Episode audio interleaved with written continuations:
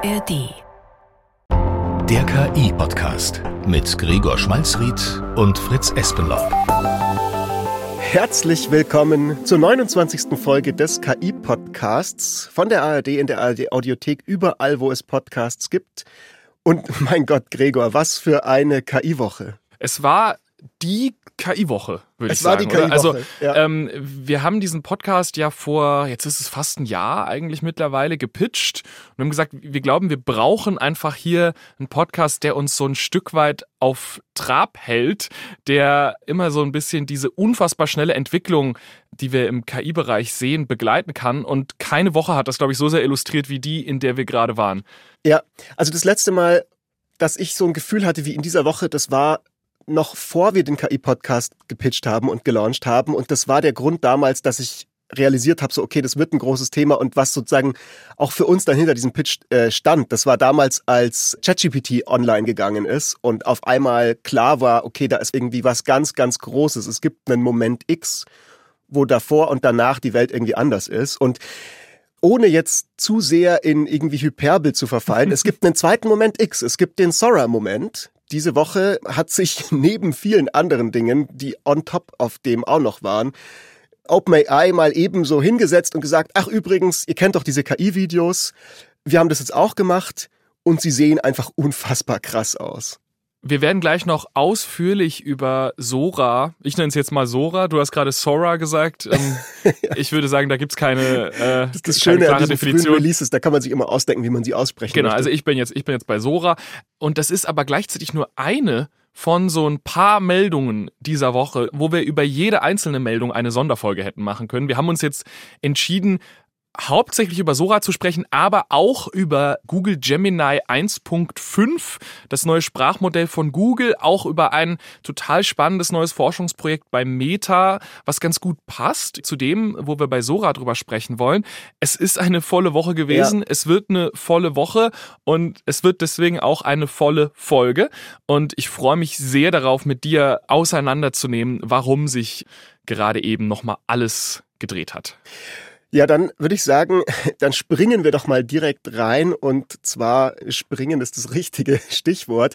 Es ist ein unfassbarer Sprung an ja, KI-Fähigkeiten, die wir erlebt haben gerade. Ich tue mir so ein bisschen schwierig. fast ein bisschen, habe ich Genau, das Gefühl. Also so hier, hier, es, es, gibt, es gibt zwei Seelen in meiner Brust. So, auf der einen Seite ist quasi, ja, der Journalist beim öffentlich-rechtlichen Rundfunk, der den ARD KI-Podcast hostet und dessen Aufgabe es ist, Dinge, sag ich mal, rational und bedächtig einzuordnen. Auf der anderen Seite ist Fritz der Mensch, der KI cool findet und am Donnerstag vollkommen ausgerastet ist, was da gerade passiert. Also für alle, die sich das nicht gerade vorstellen können, erstmal so, geht jetzt ins Internet und guckt euch diese Videos an. Wir haben es auch in den Show Notes verlinkt. Also ich denke, viele haben die Videos schon gesehen, aber vielleicht auch nicht alle. Es sind ungefähr 50 Videos auf der Website von OpenAI, die man sich anschauen kann. Also synthetische, KI-generierte Videos, die letztlich komplett aus dem Computer kommen, ohne dass irgendein Mensch dazwischen funken musste. Und wenn man sich die alle anschaut, dann ist es, glaube ich, sehr schnell klar, warum das so ein Wow-Moment war, warum wir gesagt haben, wir werfen alles über Bord und reden äh, heute hauptsächlich darüber. Ja, bisher war Video-KI irgendwie ganz nett und cool. Also es gibt da zahlreiche verschiedene Anbieter, die sich da schon daran versucht haben. Und oft läuft das so, dass man zum Beispiel ein Bild hochlädt und sagt, bitte mach mir da ein Video draus.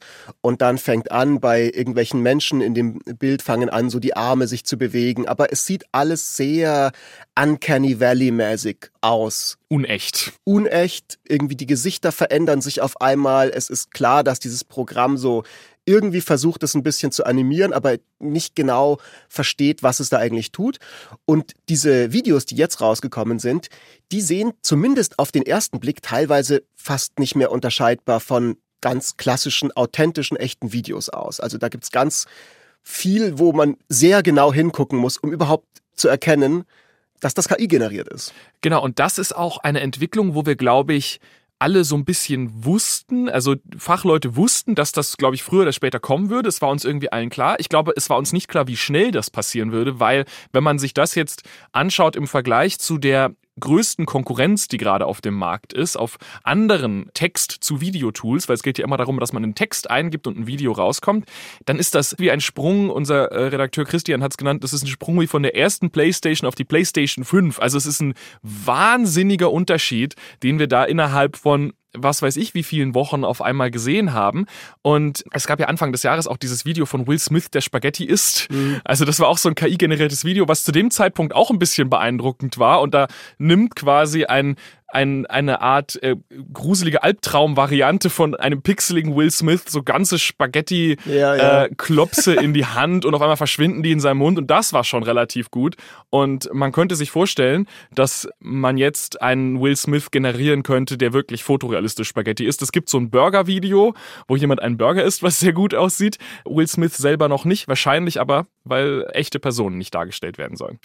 Ohne jetzt diesen Punkt bis ins Unendliche auszubreiten, aber so mein Gedanke war, das, was bisher an Video da war, ist so ein bisschen so wie diese Mittelaltermalerei von irgendwelchen Mönchen. weißt du, die haben vielleicht viele Leute, die es hören, auch so im Kopf, die so ein bisschen aussieht wie so von Kindern gemalt. Und jetzt haben wir halt auf einmal so High Definition, irgendwie YouTube auf der höchsten Qualitätsstufe richtig, richtig schön edle Videos. Vielleicht können wir kurz so jeder unser Lieblingsvideo nennen. Ich habe kurz überlegt, ob es für mich das Video ist, wo Minecraft einfach zu sehen ist. Aber ähm, das ist es nicht, sondern für mich ist es ein Video, das heißt, glaube ich, Fahrt durch die Vorstadt von Tokio. Und es ist aus der Perspektive eines Zugs und man sieht die Reflexionen in dem Fenster des Zuges und dann fährt der Zug kurz durch so wie so eine, wie eine Brücke und es wird draußen dunkel und die Reflexion wird drinnen hell. Also es ist völlig klar, wenn man sieht, es ist ein bisschen schwer zu beschreiben, aber wenn man das Video sieht, dann ist vollkommen klar, wie das gemeint ist und es gibt diesen Punkt, wo quasi die Reflexion der Frau im Fenster sichtbar wird, weil es draußen dunkel wird. Und das ist ein es war mindblowing. Ich glaube, ich habe laut wow gesagt, als ich das gesagt ja. habe. Ich habe dieses Video auch am Freitag, es kam Donnerstagabend raus, ich habe am Freitag einen Workshop gegeben über KI. Ich habe gerade noch ganz schnell diese ganzen Videos da reingezogen in die Präsentation. ich schwöre dir, ich habe Leute machen hören an dieser Stelle. Also äh, wirklich der Wahnsinn. Mein Lieblingsvideo, Gregor, hast du dieses Ameisenvideo gesehen? die Ameise in einem Ameisenbau und die Kamera folgt ihr durch so einen Tunnel durch. Und es sieht wirklich aus wie wie so eine Naturdoku, wo sie so eine super kleine Kamera in so ein Dings gemacht haben. Also es gibt kein, es gibt eigentlich keine Artefakte auf den ersten Blick, die man ja oft noch so kennt, Halluzinationen, darauf kommen wir gleich, die das irgendwie verraten würden, bis man merkt, okay, die Ameise hat vier Beine statt sechs. Aber wenn man das nicht weiß, dass Ameisen sechs Beine haben und nicht nur vier, dann sieht man da einfach ein Video, das genauso auch, keine Ahnung, im History Channel oder in irgendeiner Dokumentation mit David Attenborough sein könnte. Da sprichst du was an, was, glaube ich, auch für fast jedes dieser Videos gilt. Und zwar auf den ersten Blick sind alle davon der Wahnsinn. Und dann findet man bei jedem davon irgendwas, was nicht stimmt. Es gibt zum Beispiel ein Video in Japan, da fahren die, was in Japan spielen soll, sozusagen, da fahren die Autos auf der rechten Seite. Das stimmt nicht. In Japan fahren die Autos links. Das ist so eine Kleinigkeit, die die KI in dem Moment verwechselt. Es gibt auch ein paar offensichtlichere Sachen, wie zum Beispiel, dass sich Beine auf einmal kurz tauschen. Also es gibt eine Frau, die über die eine Straße entlang geht und auf einmal wird ihr linkes Bein zu ihrem rechten. Das sind Dinge, die passieren offensichtlich nicht in der echten Welt. Die KI macht aber noch diese kleinen Fehler. Aber das passiert wirklich nur, wenn man genau hinschaut. Also viele von diesen Videos könnte man problemlos in eine Montage reinschneiden, in einen Werbespot. Es würde kein Mensch merken. Das sind halt die Dinge, da muss man entweder sehr genaues Spezialwissen haben. Also ich behaupte jetzt mal, dass Ameisen sechs Beine haben. Ich habe es jetzt mal als Spezialwissen bezeichnet. Man könnte es auch als Allgemeinwissen bezeichnen, du wie sei. Auf jeden Fall, man muss so ein bisschen entweder das wissen oder halt tatsächlich genau hingucken. Also manchmal, wenn die Leute oder Hunde oder irgendwas über den Boden laufen und es sieht auf den ersten Moment total realistisch aus, merkt man beim genauen Hingucken, dass sie ein bisschen wie auf so Schlittschuhen oder auf so einer Eisoberfläche manchmal die Beine so auf dem Boden so entlang gleiten, nur leicht unmerklich. Und dass das so unmerklich ist, das führt dazu, dass insgesamt diese Videos halt eben wirklich so wirken, als ob sie die Physik der echten Welt verstanden hätten. Und das ist das, was diese Videos halt so realistisch macht, dass sozusagen die, die Dinge, die darin passieren, sich so echt bewegen, was natürlich eine Menge Auswirkungen hat auf, ja, also alles, worüber wir schon ständig im KI-Podcast reden. Fake News, Manipulation, Arbeitsmarkteffekte und so weiter und so fort. Also alles das mal tausend nochmal. Arbeitsmarkteffekte nehme ich direkt als äh, kleines Stichwort, äh, weil wir müssen auf jeden Fall kurz darüber sprechen, was das eigentlich bedeutet und wie die Reaktion dieser Technologie ist.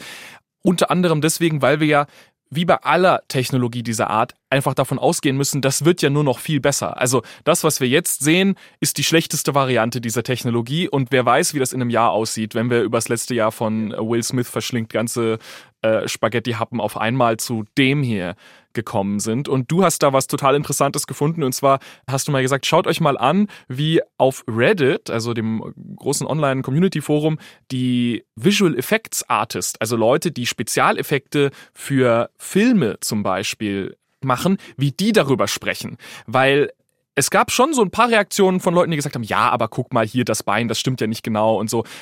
Aber die Leute, deren Beruf darin besteht, sozusagen Fake-Welten zu erstellen, Dinge am Computer zu verändern, das waren die, die tatsächlich am beeindrucktesten waren von äh, Sora. Ich glaube, man muss immer so ein bisschen aufpassen bei diesen Internetforen, gerade auf Reddit, weil da oft dann auch sich äh, Leute für so ein paar Tage, sag ich mal, gegenseitig reinsteigern in was.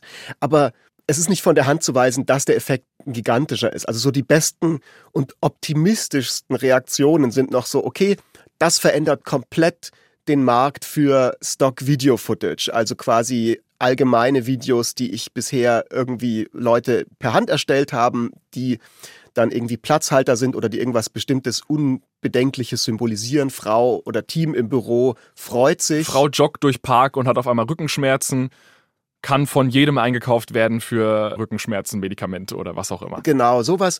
Und sozusagen die optimistische Reaktion ist so, okay, diesen Markt, den gibt's nicht mehr. Das ist jetzt halt, jeder kann das mit KI auf Knopfdruck machen. Die meisten Reaktionen sind sowas im Sinne von, okay Leute, also ähm, es hat jetzt Spaß gemacht, solange wir diese Karriere hatten und jetzt müssen wir äh, anfangen, uns was anderes zu suchen. Also wir haben einmal so ein bisschen den Markt für Werbespots vielleicht, für kurze Videos von Werbung. Ich habe übrigens gestern an der U-Bahn ein Werbeplakat gesehen, wo ich mir relativ sicher bin, dass das ein KI-generiertes Bild drauf ist. Es ist für einen äh, Mobilfunkanbieter. Ich, mm. ich kann es nicht beweisen. Es sieht für mich extrem aus nach KI. Und so davon die Videoversion können wir uns sicherlich bald vorstellen. Also jemand, äh, eine, eine telefonierende Frau im Fernsehen, wenn die kein Star ist, warum könnte man das nicht KI generieren? Und darüber hinaus einfach der Markt für Effekte. Effekte in Filmen, in Serien oder auch in Videospielen sind wahnsinnig teuer. Das ist eine unfassbar komplizierte Produktion. Da liegen total viele Leute dahinter, total viele Arbeitsstunden. Wenn die KI da auch nur im Ansatz diese Ergebnisse liefern kann, dann ja, ändert sich alles Mögliche. Es wird sich eine ganze Menge ändern. Es ist auch nicht das erste Mal, dass wir hier im KI-Podcast darüber reden. Wir haben ja auch schon ganze Folgen gemacht dazu und wir werden sicherlich auch noch ganze Folgen dazu machen. Deswegen gehen wir jetzt an der Stelle wahrscheinlich gar nicht so krass in die Tiefe, weil halt auch diese ganzen Auswirkungen so ein bisschen jetzt erstmal äh, sich, also die, die kommen jetzt halt erst noch. Da wird es noch viel darüber zu reden geben. Ich würde gern noch mal, Gregor, ein bisschen über das reden, was OpenAI eigentlich gesagt hat, als sie dieses Tool angekündigt haben. Die haben ja einen Blogpost gemacht und ein Research Paper rausgegeben im Zuge dessen, wo sie diese ganzen Videos gezeigt haben. Mhm. Und die haben einen sehr interessanten Claim gemacht da drin, der vielleicht so ein bisschen für viele Leute gar nicht so offensichtlich ist, weil erstmal man sieht es und man merkt, okay, das sind sehr, sehr gut aussehende Videos. Was passiert mit den Leuten, die Videos beruflich machen? Was passiert, wenn Wahlfälschungsvideos manipuliert werden? Alles Dinge, die wir schon oft besprochen haben.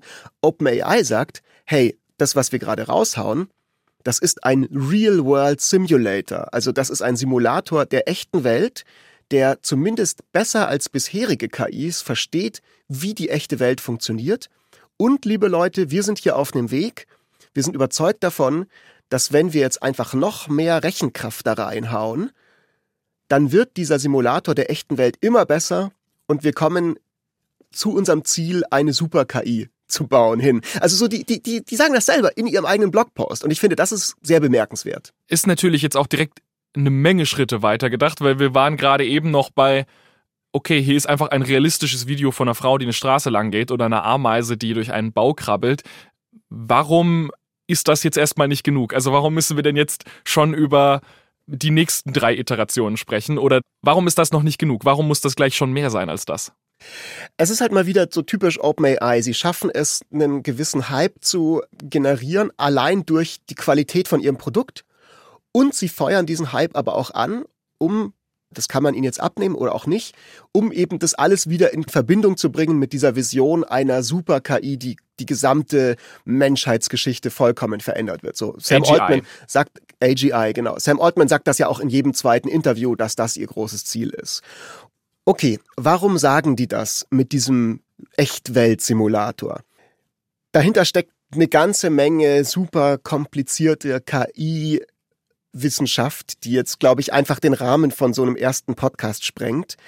Im Grunde kann man sich das folgendermaßen vorstellen. Sie sagen, hey, schaut euch mal diese Videos an. Es gibt zum Beispiel eins, da sind zwei Piratenschiffe in einer Kaffeetasse und da plätschert das Wasser und das fließt genau so, wie echtes Wasser, wie echte Wellen sich bewegen würden. Oder in anderen Videos hast du Hunde, die sich nicht einfach nur so ein bisschen bewegen, wie in bisherigen KI-Videos, wie wenn sie sozusagen so zombie-mäßig von innen mit irgendeiner äh, Handpuppenmechanik gefüllt werden würden, sondern die sehen halt aus wie echte Hunde. So, die, die hecheln, da hängt irgendwie die Zunge so aus dem Mund ein bisschen raus. Die stäuben auch Schnee auf an einer Stelle und der Schnee, Schnee sieht auf. aus, als wäre er realistisch. Die Ja. wedeln mit dem Schwanz. Lauter so kleine Bewegungen, wo klar ist, da hat ein Programm auf einmal nicht einfach nur ein Bild, sag ich mal, irgendwie genommen und, und so ein bisschen in eine bestimmte Richtung bewegt, sondern tatsächlich, es wirkt so, als ob das Programm versteht, wie ein Hund sich bewegt, wenn er sich bewegt. Und das erklärt auch, warum zum Beispiel die Menschen, die für Spezialeffekte in Filmen verantwortlich sind, davon so beeindruckt sind, weil genau diese Aufgaben, einfach nur wie ein Hund sich bewegt oder wie würde ein Roboter landen, sodass wir als Menschen sehen, okay, das sieht einigermaßen realistisch aus, wahrscheinlich würde ein Roboter so aussehen, wenn er fliegt und dann landet, auch wenn wir es noch nie gesehen haben.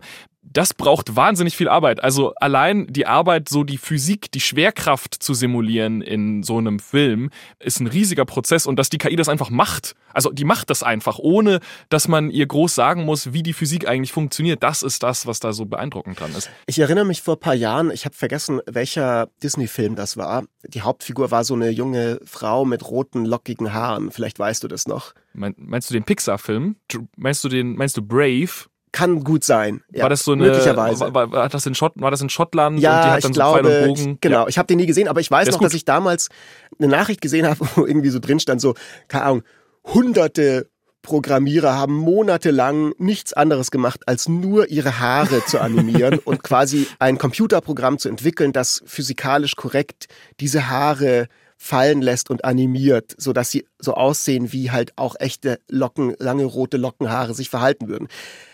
Jetzt macht das halt eine KI und es sieht sehr, sehr, sehr nah dran aus. Und OpenAI sagt eben, Leute, wir haben diesen Effekt erreicht einfach nur, indem wir viel mehr Trainingsdaten und viel mehr Zeit und viel mehr Rechenpower in dieses Programm gepumpt haben. Und wenn wir jetzt noch mal mehr reinpumpen, dann wird das noch besser darin und versteht die echte Welt noch besser. Und irgendwann vielleicht versteht es die echte Welt so gut, dass wir, keine Ahnung, dieses Programm in irgendeinen Roboter reinmachen können und der kann dann durch München laufen und stößt nicht gegen irgendeine Wand, weil er die Welt versteht.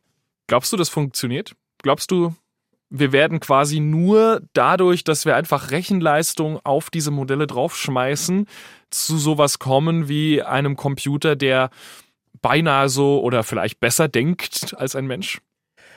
Denkt vielleicht in Anführungszeichen. Also ich glaube, dass das vielleicht die spannendste Debatte aktuell in der gesamten KI-Welt ist. Und es gibt diese zwei Lager und ich habe keine Ahnung, wo ich stehe. Also ich, ich sehe diese Fortschritte und ich bin beeindruckt von diesen Fortschritten. Äh, Und ich glaube, es wäre naiv, es komplett von der Hand zu weisen und jetzt zu sagen, so nein, ich weiß, dass mit mehr Skalierung und mit mehr Rechenpower wir trotzdem irgendwann an einfach auf ein Plateau kommen werden. Ich glaube, die Bringschuld ist bei den Leuten, die das behaupten. Gleichzeitig ist es halt schon so, dass ich sehe, auch bei diesen super krassen Videos von OpenAI, wenn ein Affe Schach spielt, ist da ein Schachbrett, das halt nur sieben mal sieben Felder hat, nicht acht mal acht und auf dem drei Könige statt äh, zwei sind. Und ich glaube, dass das halt Fehler sind, die dann eben vielleicht auch, wenn sie bisher geblieben sind, weiterhin bleiben und dies halt schwierig machen, sich dann wirklich darauf zu verlassen, dass das irgendwann die echte Welt authentisch simuliert. Es ist schon klar, dass was auch immer wir da sehen in diesen Sora-Videos keine perfekte Abbildung der Realität ist. Also da sind Fehler drin. Ein Mensch wüsste, dass ein anderer Mensch nicht auf einmal Beine wechselt im Gehen. Die KI weiß das nicht. Aber wenn wir überlegen, sie ist vielleicht einfach in einem Lernprozess. Ein Säugling versteht die Welt auch nicht, wenn er auf die Welt kommt. Der lernt die Welt auch nur kennen durch Interaktion damit und durch, könnte man sagen, Ansammeln von Trainingsdaten. Und in dem Fall sind Trainingsdaten sowas wie, was passiert denn, wenn ich leicht hochhüpfe? Okay, dann komme ich wieder auf der Erde an. Das sind so kleine, wahrscheinlich kleine Tests, die man dann durchführt und irgendwann hat man das Gefühl, man versteht die Welt einigermaßen und geht durch die Welt und denkt nicht mehr drüber nach. Die Möglichkeit ist eben, dass wir es schaffen könnten, eine künstliche Intelligenz an den gleichen Punkt zu bringen, ohne dass wir ihr jemals die Regeln der Physik beibringen müssen. Wir müssen ihr nicht genau sagen, auf der Erde ist die Schwerkraft 9,81 Meter pro Sekunde. Wir müssen ihr nicht genau sagen, wie Licht funktioniert. Sie bringt sich das einfach selbst bei durch das Betrachten der Welt. Das sind jetzt auch allein, dass ich hier betrachten sage und beibringen, auch darüber könnte man streiten, weil es ist nicht genau, wie wir Menschen funktionieren, aber wenn es gut genug ist, wenn es einfach am Ende gerade gut genug ist, warum sollte das nicht, äh, nicht recht nah an dem sein, was wir können? Ja, also aktuell lernen KIs noch ganz anders als wir Menschen, eben einfach nur, indem sie sich gucken, wie Dinge aussehen auf Foto- und Video- und Textmaterial und nicht, indem sie Experimente in der echten Welt machen können. Aber offenbar kommt man damit ziemlich weit. Also wir sehen, dass, äh, weil du gerade Säuglinge gesagt hast, Kinder lernen an einem bestimmten Alter, äh, dass Personen oder Gegenstände nicht einfach aus der Realität verschwinden, nur weil sie kurz aus dem Blickfeld verschwinden. Und genau das ist das, was gerade man sieht in manchen dieser Videos, die jetzt Sora macht, hat das Programm das schon verstanden. Ja, da ähm, verschwindet ein Schild hinter dem Kopf von einer Frau und taucht danach wieder auf. In anderen Videos hat es das noch nicht verstanden.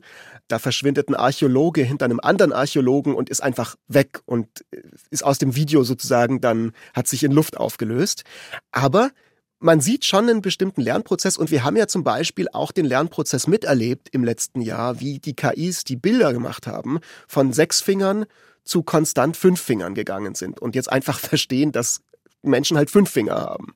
Oder auch Text-KIs haben ähnliche Entwicklungen hinter sich. Noch vor ein paar Jahren hätte der Vorgänger von ChatGPT keine wirklich gute deutsche Grammatik hinbekommen. Und es hat sich nie jemand hingesetzt und der KI gesagt, an folgenden Stellen kommt ein Komma, diese Wörter schreibst du groß und klein im Deutschen. Es ist einfach nur Rechenleistung gewesen und jetzt stimmt die Grammatik. Also die Grammatik von ChatGPT ist quasi perfekt. Also die ist besser als bei den meisten Menschen, würde ich sagen. Das kam einfach. Die Frage ist, können sozusagen die Regeln der Welt auf die gleiche Weise gelernt werden wie die Regeln der deutschen Grammatik? Da bin ich gespannt. So, okay jetzt einmal kurz vom Hype-Train absteigen und in den nächsten Hype-Train einsteigen. Direkt einfach auf am selben Gleis gegenüber. Da habe ich so ein bisschen für gekämpft noch bei uns in der, in der Vorbereitung. Ich habe gesagt, wir müssen aber auch über Gemini sprechen. Gemini ist das Google-Projekt, um also auch eine Text-KI so wie, so wie ChatGPT, wie GPT-4 auf die Beine zu stellen. Und ich sag mal, das war bisher so eine etwas ja, felsige Straße, die die da lang gefahren sind. Ähm, es gab ja eine Zeit lang Google Bart, diesen Chatbot. Ähm, dann habt ihr auch letzte Woche drüber gesprochen, glaube ich, im Podcast, wurde das Ganze umgebrandet zu Google Gemini. Und jetzt gibt es die Ankündigung von Google Gemini 1.5. Es gibt Begriffe wie Gemini Pro und Gemini Ultra und Gemini Advanced. Ich will die jetzt gar nicht alle Gemini durchgehen. 5780. Genau, ja. Also Google nervt mich da auch einfach. Deswegen, diesen Part lasse ich jetzt einfach aus. Das Wichtige ist, sie haben eine neue Text-KI vorgestellt, eine neue Sprach-KI. So, das ist der Punkt. Und wäre Sora nicht gekommen, dann wäre das sicherlich das gewesen, über das alle gesprochen haben. Und es sprechen immer noch Leute drüber und zwar aber ein bisschen mehr so versteckt. Also da muss man dann ein bisschen mehr graben, man muss ein bisschen runterscrollen zu den Debatten über Gemini 1.5. Aber auch da, ich will es zumindest mal kurz äh, umreißen, passieren wirklich total interessante Sachen. Diese äh, Text-KI hat nämlich Fähigkeiten, die wir bisher einfach nicht gesehen haben bei Modellen dieser Art. Direktes Beispiel, man kann dieser Text-KI ein Wörterbuch und ein Grammatikbuch für eine sehr obskure Sprache geben. Das haben die ausprobiert mit einer Sprache namens Kalamang, von der ich nie gehört hatte. Wo spricht man Kalamang? Ich glaube in Südostasien, aber du kannst es gerne googeln und mich gleich äh, wütend korrigieren. ja, Fact-check. Und Google sagt auch, das war nicht in den Trainingsdaten drin. Also Gemini hatte keine Ahnung von Kalamang. Aber wenn man Gemini ein Wörterbuch und ein Grammatikbuch gibt, dann spricht die KI Kalamang. Und zwar ungefähr so gut wie ein Mensch, wenn er so eine Zeit lang, wenn er so dieses Wörter- und Grammatikbuch komplett verinnerlichen würde. So wie ein Bewohner der größten der Karas-Inseln oder der Bombera-Halbinsel. Dort spricht man nämlich Kalamang. Und, und die sind wo? Ähm, äh, es ist eine Trans-Neuguinea-Sprache. Also Südostasien. Ja. Ja, okay, danke schön. Das, das hättest du ruhig sagen können. Ja, aber es ist doch witziger so. Und das, was sie auch kann, und da gibt es schon so ein bisschen Hype drüber, ist, sie kann einfach mit gigantischen Textmengen umgehen. Also ich könnte diese KI nehmen, ich könnte ihr die kompletten Texte der Harry Potter-Reihe geben und fragen, an welcher Stelle sticht jemand einen Zahn in ein Buch. Und dann würde Gemini sagen, ah ja, das passiert am Ende von Kammer des Schreckens auf dieser und dieser Seite, da sticht Harry den Basiliskenzahn in das Tagebuch von Tom Riddle. Und ähm, das ist deswegen so spannend, weil Text-KIs traditionell ein Problem haben mit sehr langen Texten. Also auch schon GPT-4 ist mittlerweile recht gut, aber das gerät auch irgendwann an seine Grenzen. Und Google Gemini kann solche Aufgaben lösen, nicht nur für die komplette Länge der Harry Potter-Reihe, sondern sogar für eine Textlänge, die siebenmal so lang ist wie die komplette Länge der Harry Potter-Reihe und möglicherweise noch länger. Das ist nur so das Höchste, was sie genannt haben. Und das geht sogar auch über Video. Also es gibt eine Demo von Google, wo sie einen Buster Keaton-Film genommen haben und einfach die KI gefragt, wo in diesem Film nimmt jemand ein Blatt Papier aus einer Tasche? Und die KI hat diesen Moment tatsächlich identifizieren können, hat gesagt, das ist an der und der Stelle und das Papier hat diese und diese Funktion in der Handlung. Also wirklich spannend. Man könnte auch sich vorstellen, dass man über Monate mit so einem Modell redet und das erinnert sich dann an Dinge, die man vor Monaten gesagt hat. Das sind Sachen, von denen wir immer so ein bisschen dachten, dass die kommen würden. Jetzt sind sie anscheinend wirklich da. Es ist so ein bisschen der Unterschied zu den aktuellen Sprachmodellen wie GPT-4 und anderen ist, dass ich mich nicht nur darauf verlassen muss, dass das Ding halt einfach sehr, sehr viel Daten in seinem Training gelesen hat und sich an die erinnern kann und ich vielleicht echt viel mit dem verhandeln muss, dass es sich an bestimmte Sachen erinnert mhm. und mir diese Infos wiedergibt, sondern ich kann einfach sagen, hey, guck mal, schau dir mal das an, was du vielleicht davor noch nie gesehen hast, hilf mir daraus Sinn zu machen.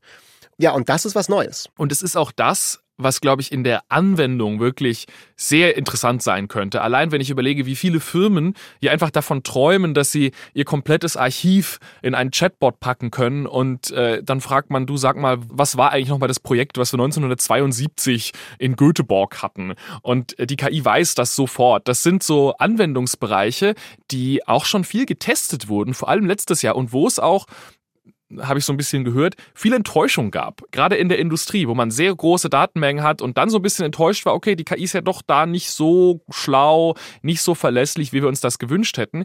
Möglicherweise ändert sich das dieses Jahr. Also möglicherweise ist genau dieses sehr große Context-Window, das ist so da sehr der Fachbegriff, weil das der Kontext ist, den man der KI geben kann. Siebenmal die komplette Harry Potter-Reihe. Das könnte die wirkliche Anwendung davon sein. Also einfach in dem Arbeitsalltag. Ich finde, das ist eine gute Erinnerung daran, dass wir halt gerade mitten in der Entwicklung stecken, die nicht ganz absehbar ist, wie, wie schnell und in welche Richtung die weitergeht. Also äh, gerade was du gesagt hast, viele Leute waren so vielleicht ein bisschen enttäuscht davon, wie dann ChatGPT für manche Sachen sich doch nicht so gut geeignet hat. Ja. Und es gab Stimmen, und ich habe auch selber drüber nachgedacht, so die gesagt haben, hm, haben wir jetzt vielleicht sozusagen das erreicht, wir haben das gesamte Internet in diese Dinge reingesteckt, wir haben das mit allem trainiert und das ist jetzt das, was wir haben. Und wir haben halt nur ein Internet. So, wir mhm. können die nicht, nicht mit noch mehr trainieren, um sie auf diese Art und Weise noch besser zu machen. Aber man sieht halt, dass es so viele verschiedene Achsen gibt, anhand derer sich gerade diese Technologie noch noch verändern lässt und verbessern lässt. Es gibt noch viel Luft nach oben. Es gibt noch viel Luft nach oben und zum Beispiel die eine Sache ist halt, wenn ich so was wie äh, Gemini habe mit einem großen Context-Window, das mir hilft, irgendwie in einer riesigen Textmenge irgendwelche Informationen zu finden. Dieses große Kontextfenster, diese große Möglichkeit, äh, mit drauf zu gucken auf die Arbeit, an der du sitzt, die hat auch gerade ein anderes KI-Startup, das eben 100 Millionen Dollar bekommen hat äh, nämlich Magic nennt das. Und die sagen, wir bauen einen KI, nicht einen Co-Pilot, sondern einen Coworker, also einen wirklichen Kollegen, Kollegen ja. der mit dir gemeinsam programmieren kann und nicht einfach nur, indem du sagst, programmier mir mal bitte diese zwei, drei Zeilen Code, sondern der den gesamten Code, den du hast, und das ist ja teilweise riesige Mengen an Daten und an Tokens und an Wörtern und an Zeichen, also teilweise vergleichbar von der Größe eben wie alle Harry Potter Bände. Und der kann sich alle angucken und der kann die alle verstehen und der arbeitet mit dir mit. Und äh, das ist eben ein weiteres Ding, was halt diese Woche mal ebenso passiert ist, wo wir in anderen Fällen halt eine komplette Folge dazu gemacht hätten und jetzt ist halt so unter ferner liefen. Ja, wir haben noch zwei Sachen oder drei vielleicht sogar, die unter ferner liefen, aber ich ChatGPT Gedächtnis passt so gut dazu. Ja, oh mein Gott. Das also so OpenAI hat ja nicht nur das mit Sora rausgehauen, sondern sie haben eigentlich drei Blogposts rausgehauen diese Woche, die alle eine eigene Folge gehabt hätten. Also das eine war das mit Sora und am Anfang der Woche hatten sie gesagt so, ach übrigens, ChatGPT kriegt jetzt ein Gedächtnis. Also so, es erinnert sich in dem gesamten Chat, den du als User mit diesem Programm hast, an alles, was du bisher gesagt hast. Also zum Beispiel, wenn du irgendwann mal erwähnst, meine Tochter ist fünf Jahre alt und die mag gerne Abenteuerurlaube und irgendwann sagst du, hey, hilf mir mal Ideen zu sammeln für den nächsten Geburtstag von meiner Tochter und das ist irgendwie so sechs Monate später, dann weiß ChatGPT noch, ah, guck mal, hier sind drei Ideen, die vielleicht mit Abenteuerurlauben zu tun haben riesig natürlich wieder mit Datenschutz und mit allem Möglichen. Mhm. So, man könnte wieder eine komplette Folge dazu machen. Machen wir bestimmt auch noch irgendwann.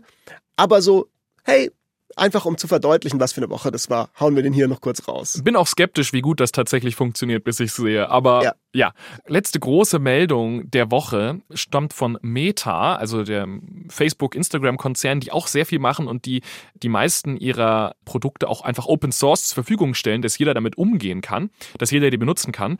Und die haben was vorgestellt, was wiederum passt zu Sora, nämlich der Frage, kann eine KI wirklich die Welt verstehen oder nicht? Äh, es ist relativ technisch, es ist aber sehr interessant und ich wollte es mal erwähnen. Das heißt VJEPA, V-J-E-P-A. Und es ist so eine Art Architektur für eine KI, um, so sagt Meta das selber, die Welt ein Stück besser zu verstehen. Das wurde trainiert mit sehr vielen Videos und dann hat man äh, teilweise in diesen Videos Aspekte rausgenommen. Zum Beispiel gibt es ein Video von jemandem, der Gitarre spielt, aber die Hand fehlt. Und jetzt kann das Modell anhand dieser Videos vorhersagen, was in den fehlenden Teilen passiert. Also sie kann sagen, okay, wahrscheinlich bewegt sich die Hand auf und ab und spielt diese Gitarre. Und das ist deswegen spannend, weil es nicht ein generatives Modell ist, so wie ChatGPT und wie Sora. Es versucht also nicht jedes Pixel zu generieren und vorherzusagen. Es versucht eher ein abstraktes Verständnis dafür zu entwickeln, was da passiert. Also es sagt nicht einfach, hier sind Pixel, die am Ende dann das Ergebnis einer Gitarre spielenden Hand geben, von der die KI selber gar nicht genau wüsste, was das eigentlich ist, sondern sie will quasi abstrakt wissen, okay, da spielt eine Hand Gitarre. Es ist ein bisschen schwer zu beschreiben. Das Beste, wie ich es vielleicht beschreiben kann, ist, wenn Sora einen Baum sieht, dann sieht es eigentlich keinen Baum, sondern es sieht ganz viele kleine Strukturen. Das sind dann die Blätter ja. und die hängen an anderen Strukturen und das sind dann die Äste und so weiter. Wie Jeppa sieht einen Baum. Sie würde einfach einen Baum sehen. Also ein bisschen mehr so äh, die Welt betrachten wie ein Menschen. Wie Jeppa macht das, was wir Menschen machen. Wenn ich dich angucke, sehe ich nicht viele kleine Pixel und viele kleine Lichtreflexionen auf deiner Haut und alles mögliche, sondern ich sehe halt Gregor. Exakt. Und das wird auf jeden Fall auch sehr interessant, auch weil ich glaube, dass das zu sehr spannenden weiteren Anwendungen führen könnte. So. Okay. Oh mein Gott. Wir sind durch. Was für ein, ich bin ganz außer Atem. Was für eine Folge wir heute hatten. Vielleicht ganz kurz, vor wir am Ende der Folge sind und nochmal so ein bisschen, was, was, was geht? Was, was, wie fühlen wir uns? Mir ist schwindlig. Wie geht's dir? Ja, ich freue mich vor allem darauf, diese Tools wirklich zu benutzen. Das ist ja eine der Probleme, die wir hier haben.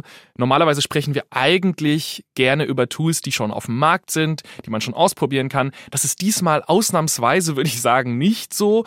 Und das könnte uns wahrscheinlich bald öfter begegnen. OpenAI schmeißt Sora nicht einfach auf den Markt, damit nicht jeder alles damit machen kann. Fürs Erste, das ist wahrscheinlich auch relativ vernünftig, aber naja. Mir geht das auch so. Ich sehe diese Entwicklungen, die teilweise ja wirklich also man muss wirklich sagen, furchterregend gut sind, aber eben auch furchterregend sind. Und eine Sache, die sich halt gerade so ein bisschen zeigt, ist, dass je krasser diese KI-Entwicklungen werden, umso weniger transparent sind viele Firmen, die dahinter stecken, darüber zum einen, wer die überhaupt benutzen kann und auch was da alles reinfließt. Also man weiß überhaupt nichts darüber, mit welchen Daten und wie genau Sora zum Beispiel trainiert wurde.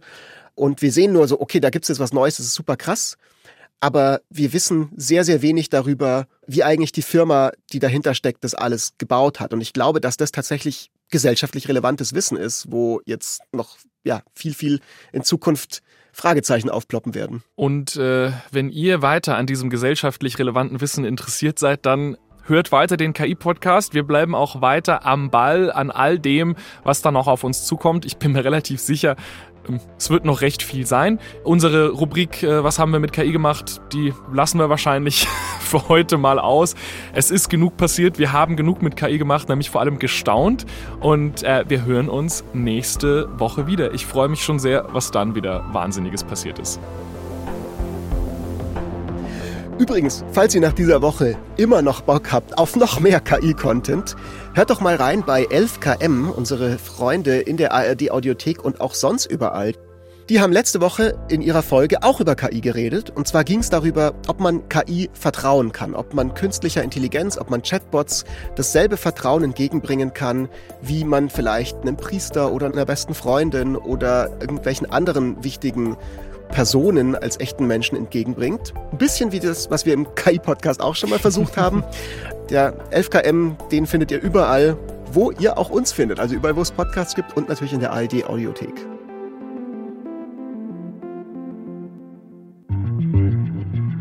Hallo, mein Name ist Viktoria Kobmann. Gemeinsam mit Journalistinnen und Journalisten der ARD nehme ich mir jeden Tag Zeit für die wichtigen Fragen. Weißt du, was ich mich gerade eben noch gefragt habe? Dass da so ein Steinhaufen war. Das klingt aber doch irgendwie wie so eine Art Grab, oder? Meinst du, die Leute, die da waren, haben den so ein bisschen beerdigen wollen oder so? Bei dem wissen wir mittlerweile, wie das war. Für packende Geschichten. Es gibt eine WhatsApp-Nachricht, die ihr gesehen habt von Julian Reichelt und die geht mir irgendwie nicht aus dem Kopf. Du hast eben diesen Begriff erwähnt, Reichelt Jünger. Ich finde, das zeigt so ein bisschen, ne, dass es da eben viel um Loyalität geht, um Macht. Ja, eine Frau hat mir dazu, das fand ich sehr eindrucksvoll, mal gesagt, ja, es ist eigentlich ist es kein Frauenthema, sondern eine Frage, die sie beschrieben hat von Zugriff auf Menschen, von Macht, die sich in sehr vielen Facetten auswirken konnte. Und investigative Recherchen. Okay, also ihr habt rausgefunden, das muss schon viel früher bekannt gewesen sein. Ja. Das bedeutet, es stecken potenziell giftige Chemikalien in unseren Böden und im Grundwasser, aber wir wissen eigentlich gar nicht, wo genau und in welcher Konzentration. Und das wolltet ihr mit eurer Recherche ändern. Jeden Montag bis Freitag liefern wir euch täglich ein Thema in aller Tiefe. 11KM, der Tagesschau-Podcast. Hört ihr in der ARD Audiothek und überall, wo es Podcasts gibt.